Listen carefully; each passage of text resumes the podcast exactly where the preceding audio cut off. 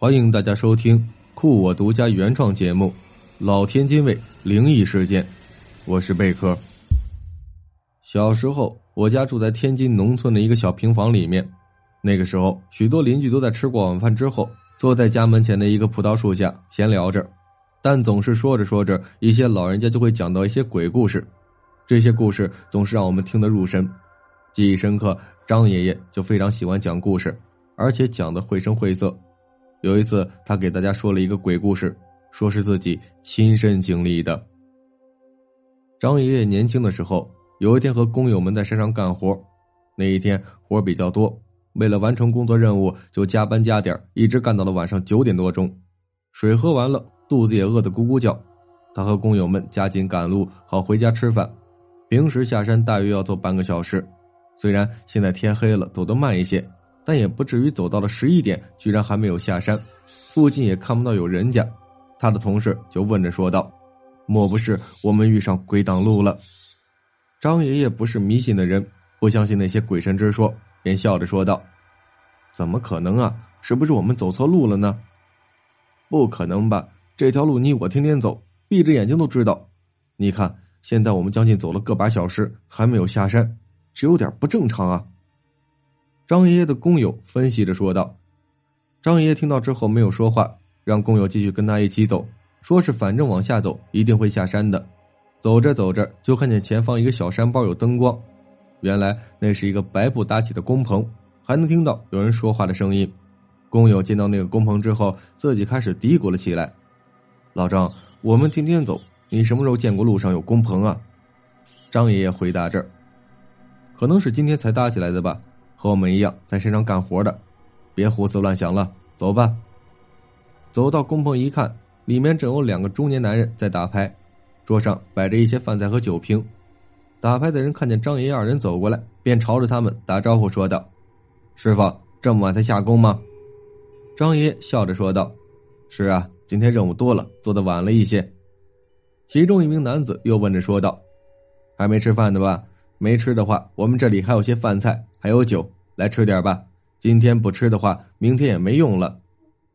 张爷爷和工友对视了一眼，两个人也就同意了，便走进工棚里面去看了看，看见他们在打牌。张爷爷的工友问着说道：“你们两个打的什么牌啊？”一个男子回答：“两个人能打什么牌啊？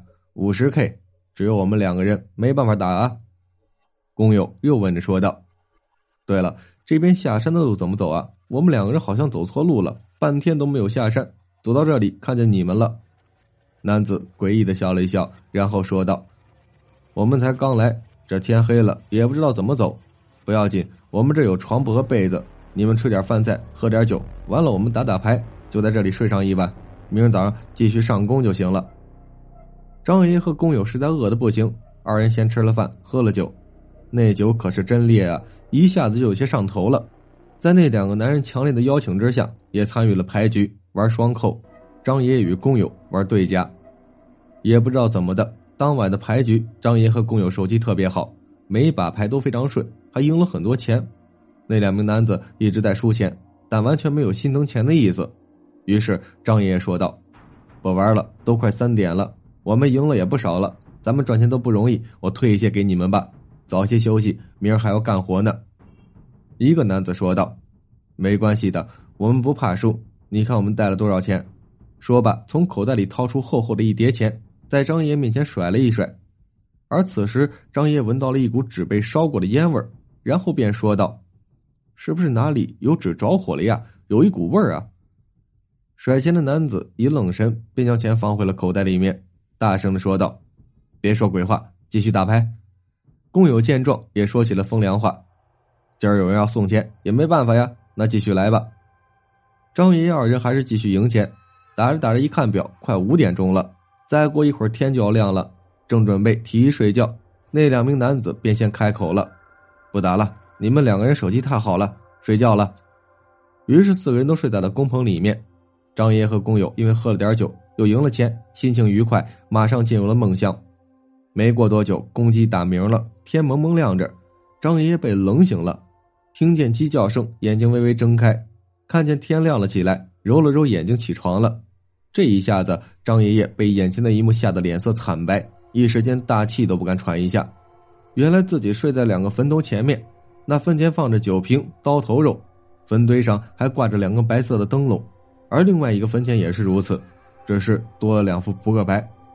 张爷爷叫醒了工友，工友醒来一看也是呆若木鸡，连忙摸了摸口袋里面打牌赢过来的钱，摸出来一看，全是冥纸。今天的故事就讲到这里了，感谢大家的收听，点击订阅按钮，可在第一时间收听节目最新内容。我是贝壳，我们下期节目再见。